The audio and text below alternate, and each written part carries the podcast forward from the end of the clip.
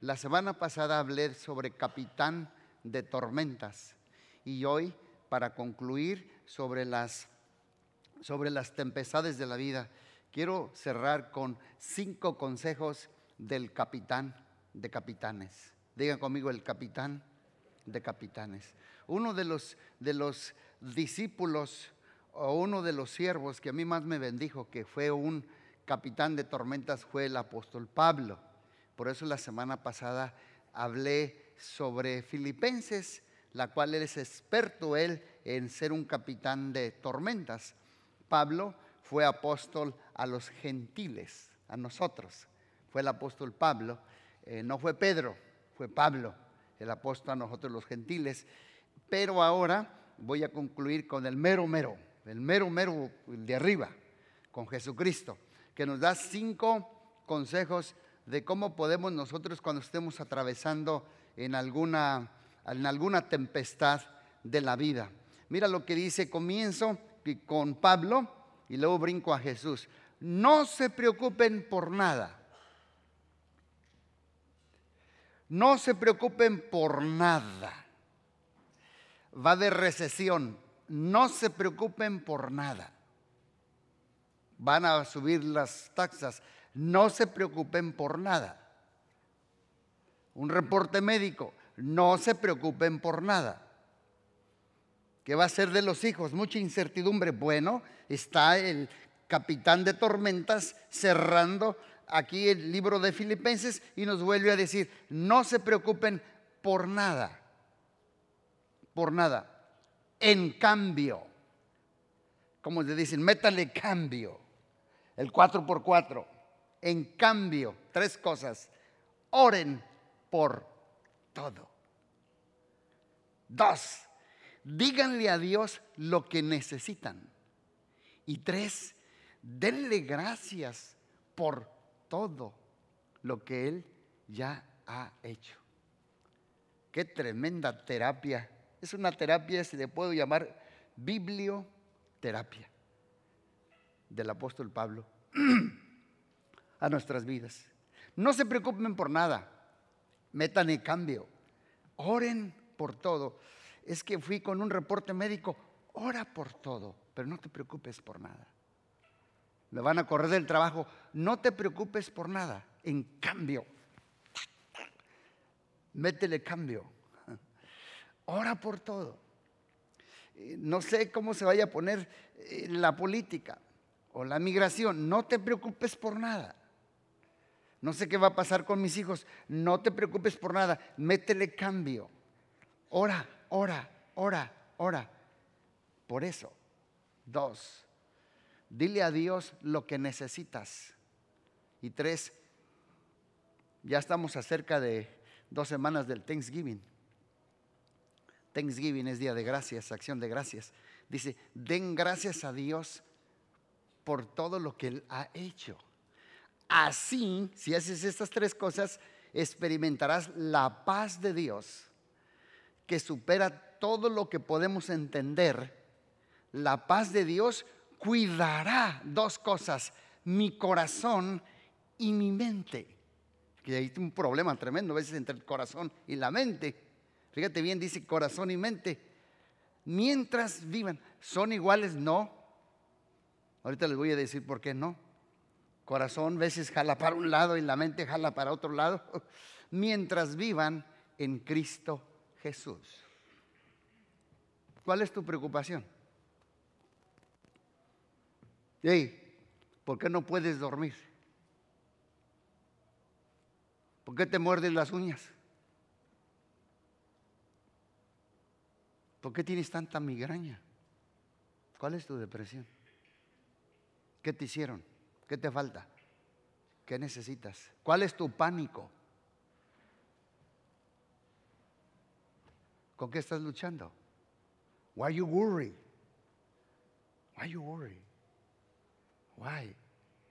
Here's Jesus. He's here. Él está aquí. ¿Por qué te preocupas? Es, es tremenda la preocupación, ¿eh? El exceso de... Claro, hay una preocupación sana que todos debemos de tener, pero yo me estoy hablando al exceso de la preocupación. Con esto cierra Pablo. Dice, nada es nada, pues nada es cero. No, no se preocupen por el futuro, porque vivir en el presente en el presente futuro, pues me va a producir ansiedad, angustia, aflicción, temor, incertidumbre, pánico. Y no se diga, ¿qué de trastornos mentales y emocionales hay hoy en día? PTSD, OCD, panic attacks, depression. Ah, cómo subió después de la pandemia los mental illness and emotional problems. Subió el índice. En los teenagers, no se diga. Dios nos está quedando aquí, nos está aquí dando la respuesta. No te preocupes. Eh, eh, y esto de no preocuparme yo con nada, pues esto incluye mi marriage, mi matrimonio, mis hijos, mis nietos, tus relaciones, tu negocio, tus finanzas, tu salud, tu casa, tu renta, tu comida, etcétera, etcétera, en cada área de nuestras vidas. En otras palabras, Pablo nos dice, declárale la guerra a la preocupación. Yo a veces le digo, quítate de frente de mí porque te paso por encima. Te voy a pasar por encima. Declárale la guerra. Toma autoridad. Ponte la armadura para que podáis resistir el bombardeo del enemigo que viene a la mente con pensamientos, hay veces que son obsessive compulsion, obsesivos compulsivos. ¿Quién batalla con pensamientos obsesivos compulsivos que no puede apagar la mente en la noche? Parece que yo nomás estoy predicando para mí. No puedo apagar la mente, pastor. En cambio, oren, díganle a Dios lo que necesitan y denle gracias a Dios por todo. Por cierto, el último domingo de este mes, para que nos ministre la comunión, Pastor Marquito. Es Thanksgiving, pasando Thanksgiving. Vamos a, a participar en la comunión. ¿Sabes por qué dice en cambio? Digan conmigo, en cambio. Digan conmigo, en cambio, oren, porque la oración es la muerte de tu carne. Déjame ir para este lado.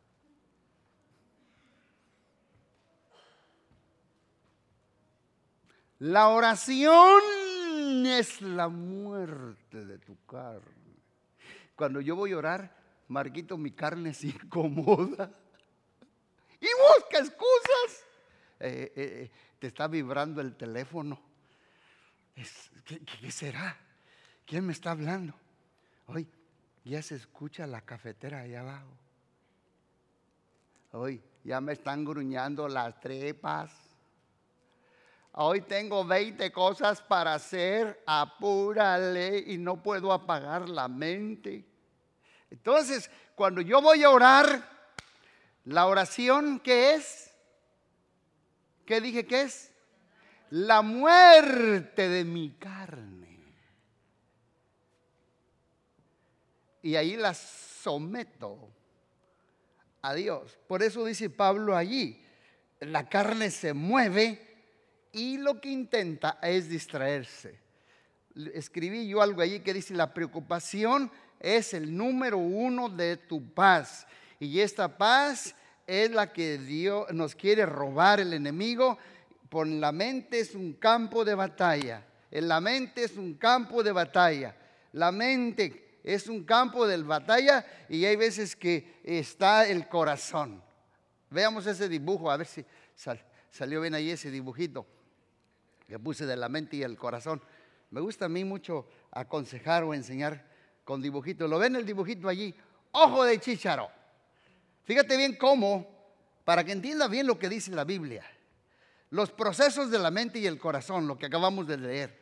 El corazón, que son las emociones, están como, eh, eh, no me siento bien, me siento solo, me va a ir mal, me siento un desgraciado, estoy solito, nadie me quiere. Ah, pobrecito de mí, vivo como di. Y la mente acá, una mente negativa, una mente carnal, pensamientos tóxicos.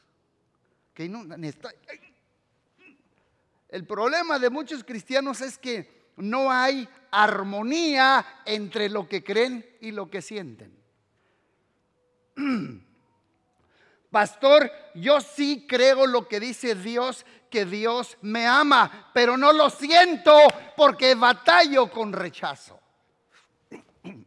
Y fíjate bien, un reino dividido en tu misma vida no prevalece. No va a prevalecer. Conociendo los pensamientos de ellos, les dijo, todo reino, mi corazón y mi mente, dividido contra sí, es asolado. Y una casa dividida contra sí, abajejo burro viejo, se cae. Por eso no avanzamos. Debe de haber armonía, balance, estabilidad entre lo que creo y lo que siento.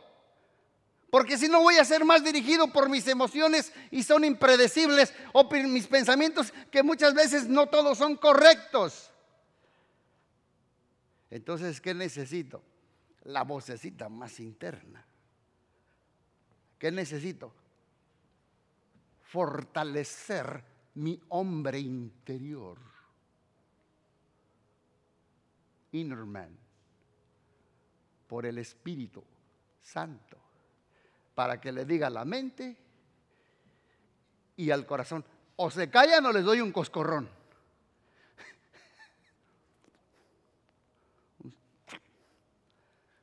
Y cuántas veces Dios me hace, mejor me callo. Tengo otro dibujito de ese, pero ahorita no lo, no, no lo voy a pasar. Y así es que como está este proceso, les doy los cinco consejos de Jesús. Mateo 6, 25, miren lo que dice. Por ello, les aconsejo, dijo Jesús, el capitán de capitanes, no se preocupen por la comida, por la bebida, por la ropa, por el mortgage, por el renta por el perro, por el carro, por el negocio, por el cuerpo, por la salud, por los hijos. Póngale allí usted. No se preocupen por estas cosas. Y luego como que nos pone a pensar Jesús, dice, es mucho más importante tener vida y un cuerpo que tener que comer y que vestir. ¿Cuántos de ustedes conocen personas que tienen una hermosa cama, hasta nueva, nice bed, pero no pueden dormir. Yo prefiero dormir en el suelo y roncar que dormir en una cama muy bonita y poder estar vuelta y vuelta y vuelta y vuelta y vuelta y vuelta. Y no puedo apagar mi mente. Como que Jesús nos da perspectiva. Por eso dice, ¿Qué no es mucho más importante tener vida y cuerpo que tener que comer y que vestir? Me quitaron el carro, pero pues tienes vida. Entonces, ¿por qué tanto te estás preocupando y con tanta ansiedad y peleando? Entonces Jesús aquí nos da cinco consejos. El primer consejo de la preocupación, que la preocupación distorsiona nuestra perspectiva. Si tú quieres vivir con la perspectiva correcta de la vida, debes de ser libre de la preocupación, porque la perspectiva correcta es lo que ves, si lo veo negativo o positivo, cómo lo veo, crisis o oportunidad, cómo lo afronto, con miedo o con valentía, de qué forma lo afronto, como víctima o victorious. Perspectiva. ¿Y qué hace la preocupación? Distorsiona la perspectiva de la vida. La preocupación hace que maximicemos el problema y no podamos ver solución. Hace que los problemas se vean más grandes, que las pruebas se vean más fuertes y que las crisis se vean más horribles. Por eso debemos tener una perspectiva correcta y no permitir la preocupación. Por eso Jesús nos da el ejemplo de la comida, el cuerpo, el vestido. La comida es importante, sí, pero la vida es más importante. ¿Sí o no? ¿No recuerdan ustedes cuando en la Biblia, en el Primera de Reyes, cuando Samaria estaba cerrada? No había comida. ¿Te acuerdas, Marco? ¿Y sabes qué? El estiércol de paloma valía. Comían el estiércol de paloma. De la Biblia. La pupis de paloma valía millones de dólares. Y las cabezas de burro. Porque no, no había para comer. Se estaban muriendo de hambre. Samaria estaba cerrada. Tenía días. Y todos decían, pues ya nos vamos a morir pero había un profeta que no estaba allí, Eliseo. Y viene de afuera. Y dice, mañana, mañana vamos a comer pizza. y espagueti. Y boloni. Y tacos de lengua. Y menudo. Oyes. ¿Dónde estaba este hombre cuando hay crisis en la tierra? Dios los esconde. ¿Dónde estaban los hombres de Dios en la pandemia? Escondidos.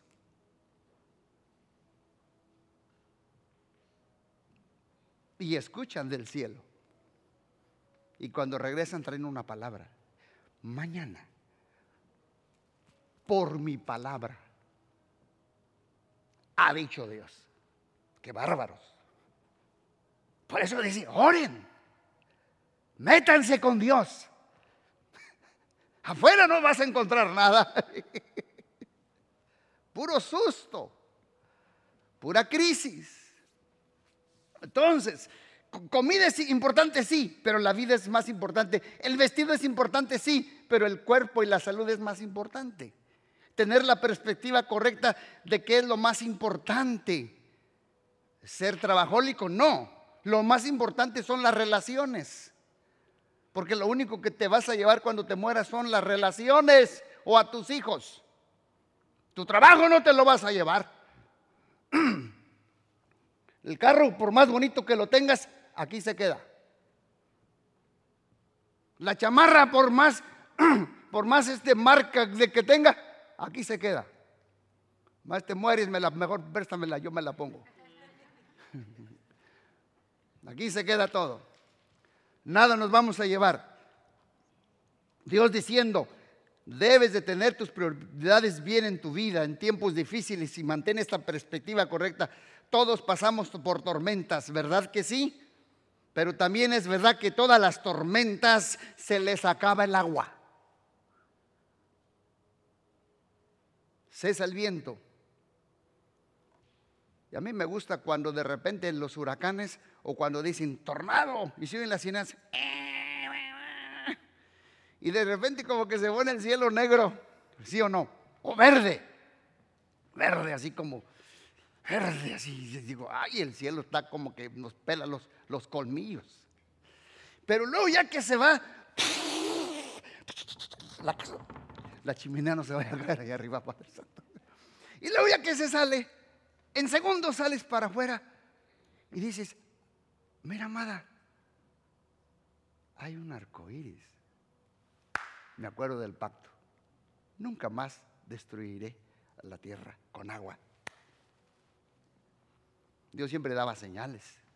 Oiga, se lo doy por la misma ofrenda.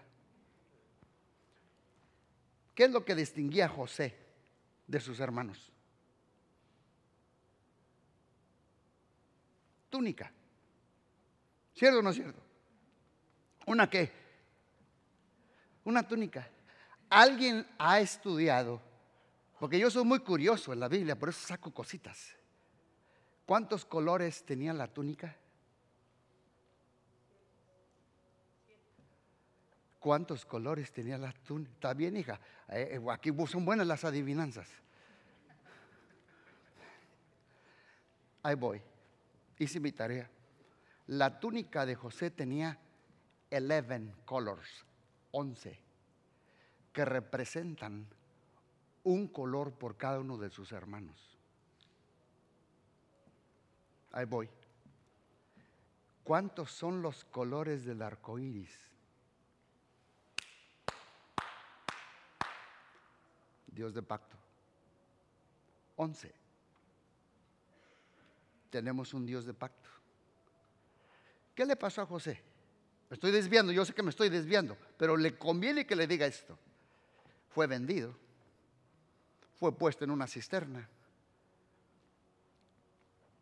le, le levantaron un falso, la mujer de Potifar, y lo metieron a la cárcel.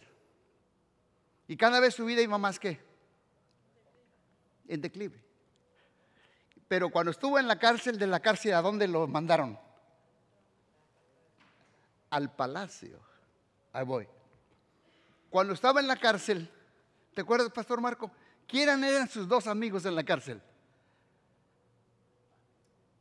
¿Quién? El panadero. ¿Y quién? La comunión. Mm bread and the wine. Porque Dios es un Dios de pacto. A veces que deja marcas. Yo no les quiero decir, pero hay una marca en mí. Que Dios me habló a mí, por eso dice, te marqué. Desde que tú eras niño. A veces que son marcas que Dios deja.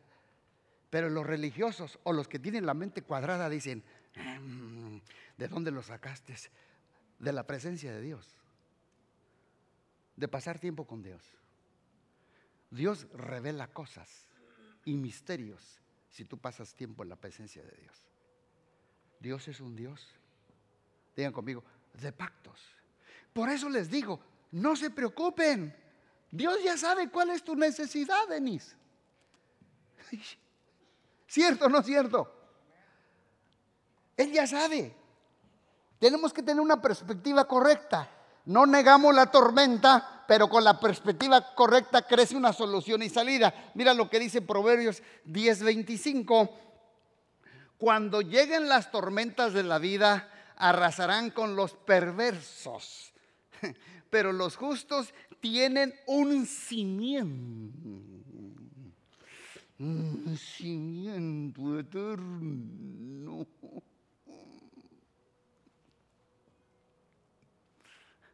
Dice la Biblia que la cizaña se da en el trigo. ¿Sabes qué es cizaña? Investiga. Cizaña significa como el trigo. Se parece al trigo, pero no es trigo. Y la diferencia es que dice, déjalo, déjalo, porque no sé que arrancar la cizaña arranques el trigo. Déjalos que crezcan juntos. Pero cuando viene la tormenta, los dos van para abajo. Pero el trigo en la raíz tiene un ganchito que le llaman la cofia. Y pasando la tormenta, el trigo le hace Ah, voy para arriba. Y la cizaña, abajo, viejo. Abajo. Entonces el agricultor dice, ahí está la cizaña. Ya llegó la tormenta. ¿Por qué? Porque el trigo está fundamentado y cimentado en la roca que se llama Jesucristo.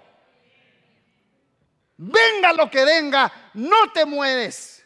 Vas adelante, sigues adelante, pasas adelante, un medio de las tormentas.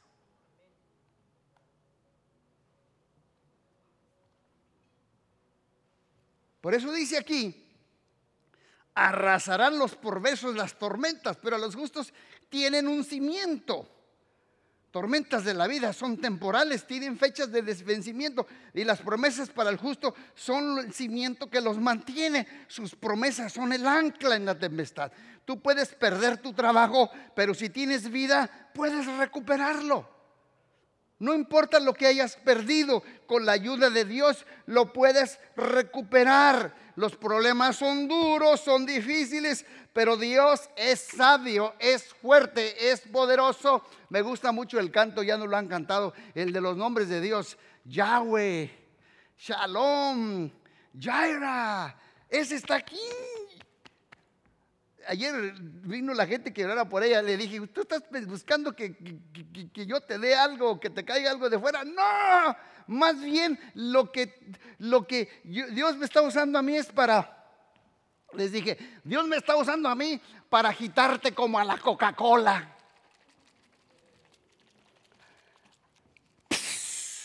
Y que salga lo que está dentro de ti. Porque está dentro de ti. Es not outside. De tu interior, no de afuera. Aquí, ahí está. Nomás lo que necesitas es que alguien te agite y te dé una buena sangoloteada.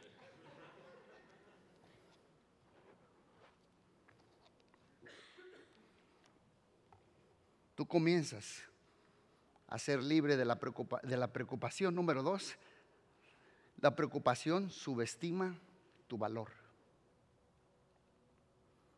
Número uno, distorsiona nuestra perspectiva y número dos, subestima tu valor. Mira lo que dice Mateo 6, 26. Fíjense en los pájaros que no siembran, ni cosechan, ni andan guardando comida y el Padre Celestial los alimenta para Él ustedes valen más que cualquier cuervo,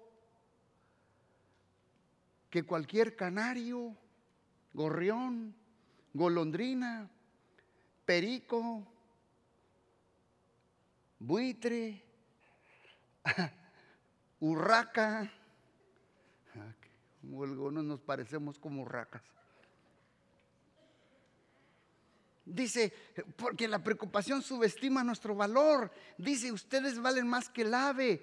Eh, la preocupación nos hace subestimar el valor de, que somos hijos de Dios. Yo sé que, bueno, si hubiera una recesión y no hay que comer, la verdad, la verdad, la verdad, yo creo que esta es ahorita mi fe. Yo creo que si Dios mandó godornices del cielo, puede volverlas a mandar. No me están escuchando. Si Dios mandó godornices de arriba, Él puede mandar de otra manera, pero nos cae. Porque confiamos en Yahweh. Yahweh. Jehová, Dios Todopoderoso, es nuestro Dios. Dice, fíjense los pájaros. Ustedes son mis hijos. Yo cuido de él, las aves. Tú vales más que el ave. La preocupación te va a querer vender la mentira que tú no vales, que tú no sirves, que tú no eres importante, pero venga crisis que venga, tú eres importante para Dios. Mira lo que dice Romanos 8:32, si Dios no guardó a su propio hijo, si nos no, lo entregó, nos lo dio por todos nosotros, no nos dará también todas las demás cosas. ¿Cuáles las demás cosas? Lo que necesites. Y si no te ha llegado es porque Dios sabe más que yo y que tú. Hay veces como que dices, ay, es que esta puerta no se me abre. Mira, cuando Dios no te ha abierto una puerta o Dios te cierra una puerta hasta de tu trabajo, es para protegerte. Porque tú no sabes ni yo lo que está detrás de esa puerta. No te enojes con Dios. Al contrario, búscalo en la oración. No te preocupes. No se te ha abierto esa puerta. Dios te cerró esa puerta. No sé a quién le estoy hablando aquí. Dios te cerró esa puerta de esa relación tóxica, de ese novio tóxico. Dios te cerró esa puerta de ese negocio, de comprar ese carro, de hacer aquel trato. Y te estás enojando con Dios. Dios te lo cerró porque te quiere proteger.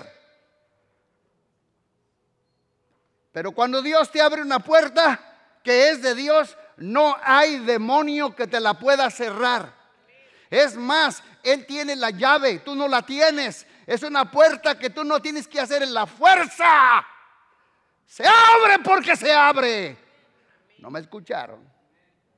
Tú no lo trarroscas. Dios va a abrir puertas en muchos de ustedes. Es, Dios es un Dios sobrenatural. Nos va a sorprender, van a ver. Por eso Pablo dice, no se preocupen, si Dios nos dio a Jesús, lo mejor que tenía en el cielo, ¿cómo no nos dará también todas las cosas? Tú comienzas a ser libre de preocupaciones cuando tú entiendes tu valor, cuando entiendes que eres importante, cuando entiendes que eres valioso para tu Padre. Tú y yo no somos común, tú eres único para Dios, tú no eres culpable, tú no eres esclavo, tú eres un heredero del Rey de Reyes y Señor de Señores. Cuando alguien hay veces en la vida, yo con mi esposa me conoce, cuando alguien me ataca en el momento a mí, yo casi no, me defiendo. Pero hay veces que, me, que casi tengo ganas de decirle, métete con el hombre, pero no te metas con el hombre de Dios. Porque yo tengo dos, dos personas en mí. Si estás metiendo con el hombre, está bien, pero no te metas con el hombre de Dios. Hmm. Métete con el hombre, pero no te metas con el hombre de Dios porque Dios resiste a los soberbios y da gracia a quienes. ¿Sabían ustedes cuáles son los tres palacios de Dios? Los tres. Los tres lugares donde Él vive. Número uno, anótalo. Él vive en la altura. En la altura. Número dos, Él vive en la eternidad y la santidad. Y número tres, Él vive con el quebrantado y humilde de espíritu. Esos son los tres palacios de Dios. La otra vez que fuimos la última vez a Cancún, ahí hay muchas palmeras, no sé si las vistes. ¿Te acuerdas que andaba buscando yo cocos? Esas palmeras son como las de Guerrero o son diferentes. Las de Guerrero, ¿cómo son? Pero llena de cocos, altísimas. ¿Cuántos han visto las palmeras allá de, de sus países? Altas, cocos arriba. Pero las de Cancún son chaparritas. Y una vez, cuando yo fui esta última vez, Dios me dijo, ¿cuál diferencia ves entre esta palmera y las de Guerrero? Le dije, pues que las dos son palmeras. Dijo, sí. ¿Qué diferencia ves más? Pues que las dos producen coco. Las dos tienen coco. Digo, sí, pero hay una diferencia. ¿Cuál es la diferencia? Oh, la diferencia es que la chaparrita, el fruto es alcanzable. Dios me ha dicho a mí, hazte alcanzable. No te subas tan alto. Sé humilde. Pies en la tierra, cabeza en el cielo. Que ser siendo alcanzable. Que corten el fruto. Ser imitadores de mí. Como yo de Cristo, dijo Pablo. Resiste preocuparte. Dios es tu Padre. Dios cuidará de ti. Si ya nos dio el único hijo, ¿cómo no nos dará todo? Por eso no me voy a preocupar. Dios cuida de mí. Dios me ama. Soy valioso. Número tres Preocuparse distornia nuestra perspectiva. Segundo consejo, subestima tu valor. Tercer consejo, no resuelve nada. La preocupación no resuelve nada. Nada. ¿O sí? ¿Qué has resuelto con tanto I'm, worried? Eh, eh, me acuerdo, mi mamá me decía, ay hijo, estoy bien apurada. Siempre decía, ay hijo, me apuro. ¿De qué? Me apuro de ustedes. Si pues éramos pobres, pues mi mamá, ¿verdad? Pero era una mujer de oración. Ay, hijo, me apuro. ¿Con quién se irán a casar alguna vez? Ay, hijo, me apuro para las tortillas. Y una vez que le digo, mamá, tanto apuro, pues fúmese un puro. Y dijo, no, no, y ya mejor le cayó en la boca. Dice, ya no voy a decir así. Me dijo, no, mamá, vamos a confiar en Dios. ¿Por qué? Porque la preocupación no resuelve nada. Al contrario, te da colitis, migrañitis, ulceritis, enfermitis, te baja tu sistema inmunológico. ¿Eh? Ahí está la Biblia, mira lo que dice la Biblia. Hay un pasaje. ¿Creen ustedes que por preocuparse vivirán un día más? Créete, chucha, y vete al baile. ¿Crees tú que por preocuparte? Y, y, ahí está la escritura, dice, nadie por más que se preocupe o se afane puede añadir a su estatura un codo. Había un doctor allá en los años donde vivíamos, ¿te acuerdas, Jani? Que eh, se corrió el chisme, porque el pueblo es chico, pueblo chico, infierno grande. Que el doctor, el, el único ahí del pueblo, que es que se operó como era chaparrito, quería ser más grande. Y que, no sé, le hicieron algo en sus huesos de los pies. Y, dice la Biblia, ¿podrá alguien añadir a su estatura un pie por mucho que se afane? Y le hicieron una operación. ¿Y qué crees? Quedó cucho. ¿Qué es eso? ¿Qué es chueco? Era como el dólar se hacía, subía y bajaba, subía y bajaba, subía y bajaba. Y los jóvenes ya nomás lo veían, dicen, me dijo un día un joven, allá viene el chorrito. Y dije, ¿por qué? Dice, si hacía grandote, si hacía chiquito. Solo los que saben esos cantos lo, captan. Nada ganamos por preocuparnos, sobre preocuparnos con la ansiedad. Nada ganamos. Vamos a dejarle todo a Dios. Déjale tus ansiedades a Dios. No ganamos nada. Aquí dice, Jesús les enseña, no les ayuda de nada, no resuelve nada, no aporta nada, no te ayuda a vivir más.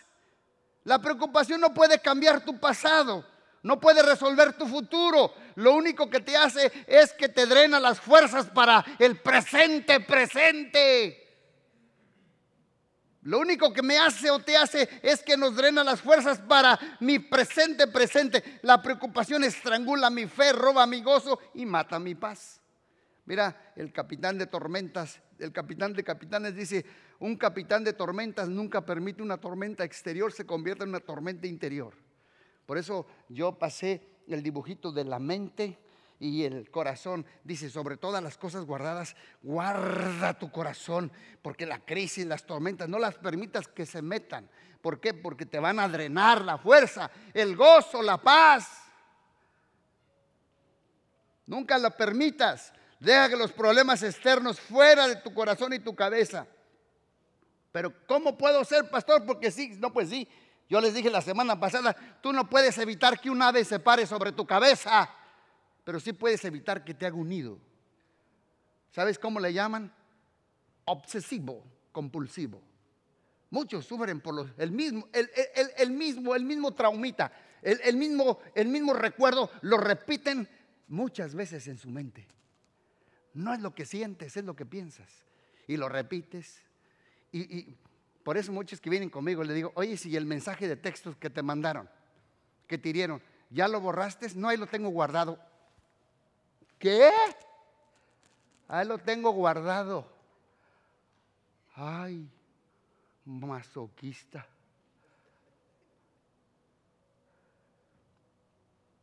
Terrorista de tu propia felicidad. ¿Te gusta sufrir? Bórralo. Y mejor ve la escritura.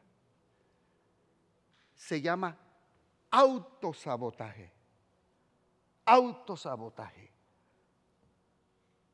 No te autosabotajes tu vida, tu mente, tu futuro, tu presente. Nunca permitas que eso exterior se convierta en algo interior. Es peligroso cuando la tormenta se mete a tu mente y luego a tu corazón. Tú vas a poder pensar mejor, trabajar mejor, liderar mejor cuando no te preocupas.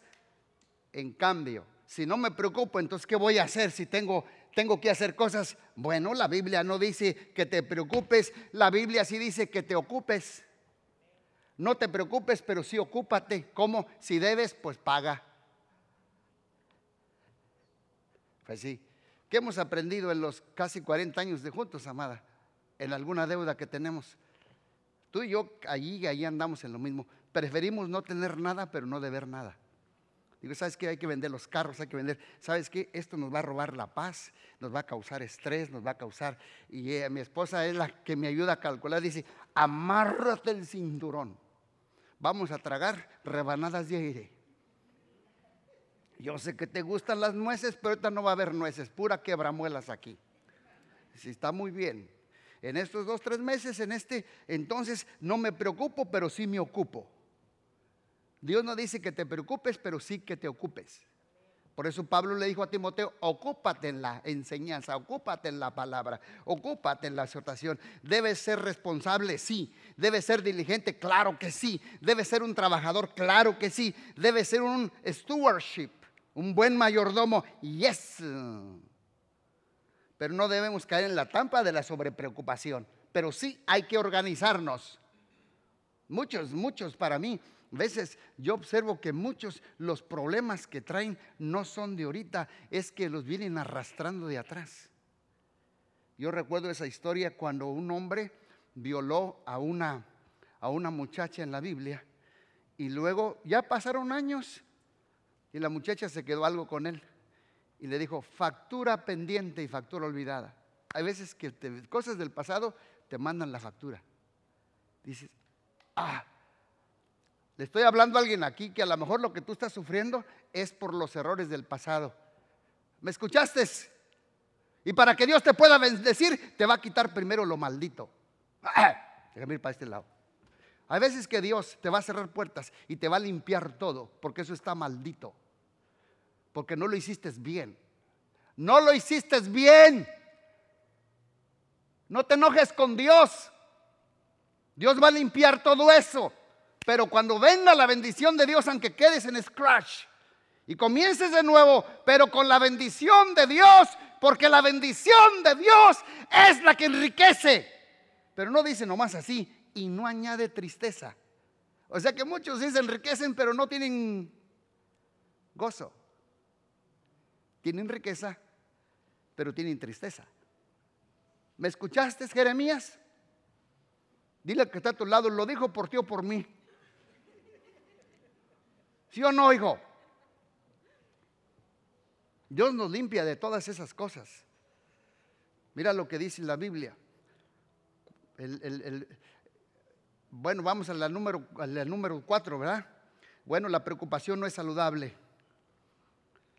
La preocupación no es saludable. Primero, distorsiona nuestra perspectiva. Dos, subestima nuestro valor. Tres, no resuelve nada. Cuatro, no es saludable. Mateo 6, 28 al 29. ¿Para qué preocuparse de la ropa? Miren los lirios del campo, que no, no tejen su propia ropa, ni a un Salomón con todo su esplendor se vistió jamás con tanta belleza.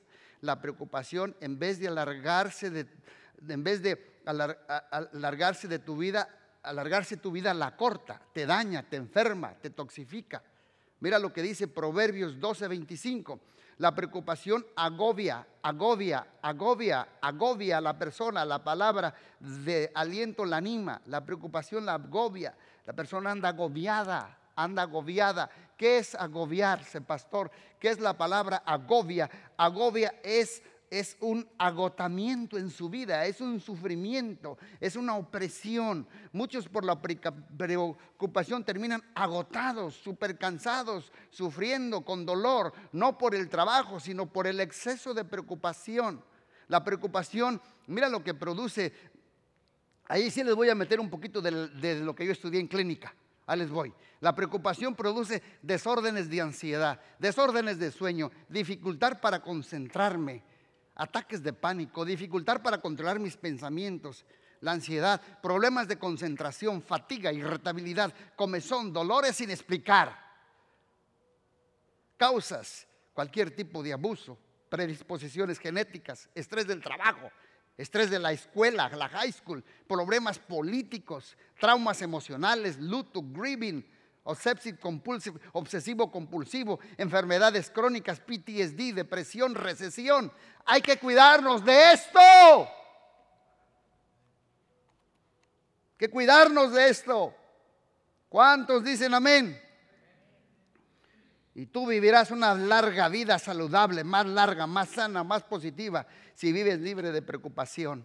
Y el último consejo, porque ya me ganó el tiempo, dije cinco consejos, es el último. Número uno, cinco consejos del capitán de capitanes, distorsiona nuestra perspectiva. Dos, subestima tu valor. Tres, no resuelve nada. Cuatro, no es saludable. Y cinco, es un indicador de nuestra falta de confianza en Dios. La preocupación. El exceso de preocupación es porque te falta confiar en Dios.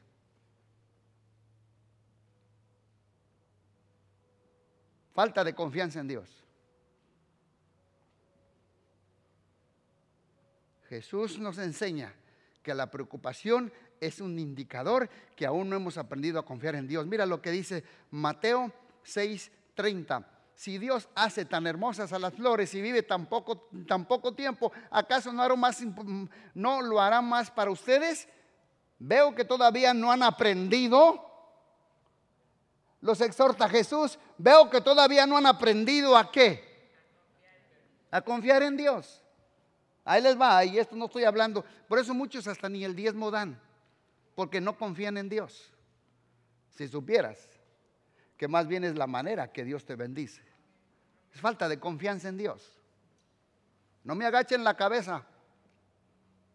Más confiamos en Dios, menos preocupación vamos a tener. Más confianza en Dios, más paz habrá en mí, en mi vida. Aprendemos, aprendamos del capitán de capitanes. Y dice Primera de Pedro 5:7, pongan todas sus preocupaciones y ansiedades en las manos de Dios, porque Él cuida de ustedes. Dios cuida de ti y Dios cuida de mí. Si confiamos en su bondad, en su gracia, en su fidelidad, en su misericordia y en su amor. Dice, pongan. Ahí dice, pongan. Otra, otro sinónimo es entreguen, denle, suelten el control a las manos de Dios y Él pondrá la paz en sus corazones. No guardes ni tengas ansiedades, angustias, tristezas, dolores, traumas en tus manos. Pon todas tus preocupaciones en las manos de Dios. Todas. Hagamos un intercambio de mano a mano. Dale a Él tus miedos, tus obsesiones, tus compulsiones. Mira lo que dice el Salmo, es el último, ya que leo, ya estoy terminando. Bienaventurado. ¿Qué es bienaventurado? feliz, dichoso, próspero, bendecido, saturado del favor de Dios, la gracia, la misericordia, te seguirán todos los días de tu vida. En la casa de Dios estarás por largos días, dichoso, feliz, próspero, bendecido, ungido, la mujer o el hombre que puso en Jehová su confianza. Y no mira a los soberbios ni a los que se desvían tras la mentira. Otra versión dice, ni a los que son idólatras. Bienaventurado el hombre que puso su confianza en Dios, que le entrega, que le da, que le suelta. No guardes tus ansiedades, entrégaselas a Él. Hagamos un intercambio. Confía en Dios, aunque no lo puedas ver. Y pase lo que pase, Dios está obrando. Hay veces que es difícil, veces ser el pastorado. Ya vamos a cumplir con mi esposa 40 años full time. Hay veces, la verdad, la verdad, hay veces en el camino. Me voy a desnudar. No siento la presencia de Dios. Yo. A veces que no lo siento. No lo veo. Hay problemas. No me responde. Pero allí, allí, allí en el silencio, ahí, ahí, me agarro. Y, y, veces, ¿sabes qué me anima? Los hombres de Dios. Estaba un día así, Elías igual que yo, y le dijo, ¿qué, tienes? Dice, dice, he sentido un vivo deseo por Dios. Es que esa mujer llamada Jezabel ha matado a todos los profetas. Y solo yo he quedado.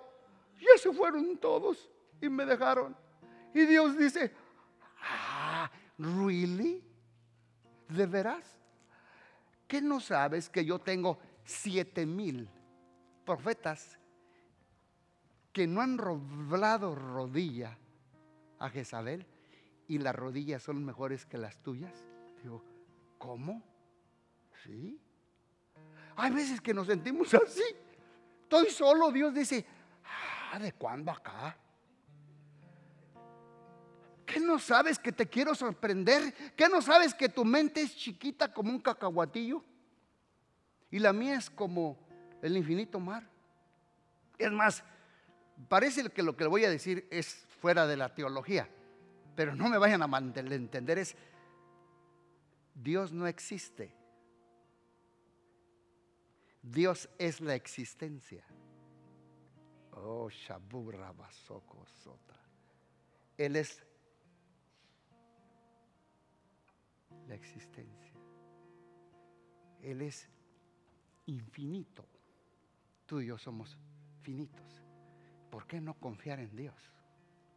Hay veces que sí, claro, nos vamos a sentir así. Hay veces yo me he sentido o no como Elías o como Jeremías. Yo, yo no voy a ser pastor. En el camino, cuando llegamos aquí te dije, ya, ya, ya no quiero pasar cosas así. ¿Te acuerdas? Cuando van a empezar, Dios trató conmigo como un año. Ella estaba más puesta. Gama, tú tienes llamado. Es que y, he cruzado muchas iglesias y he levantado mucho. Y, mejor, mejor me levanto una clínica de consejo. Digo, me dijo, no, tú eres, tú eres pastor.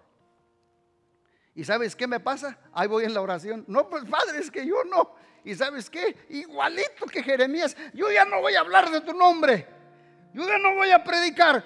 Siento el fuego metido entre mis huesos que me fatigo de tratar en contenerlo, pero no puedo. Porque está dentro. Aleluya.